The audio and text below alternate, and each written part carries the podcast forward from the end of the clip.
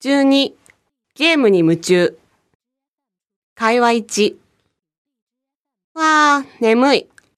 どうしたの？寝不足？うん、昨日の夜ゲームをやってたらハマっちゃって。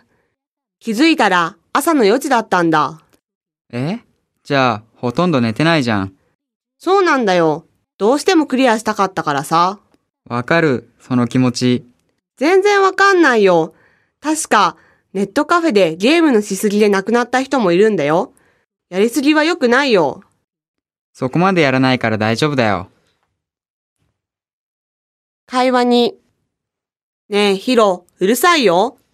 またゲームばっかり。宿題は？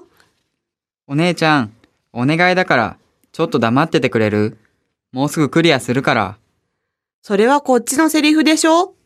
音楽をちょっと小さくすればいいじゃない。いい音楽だと思わない？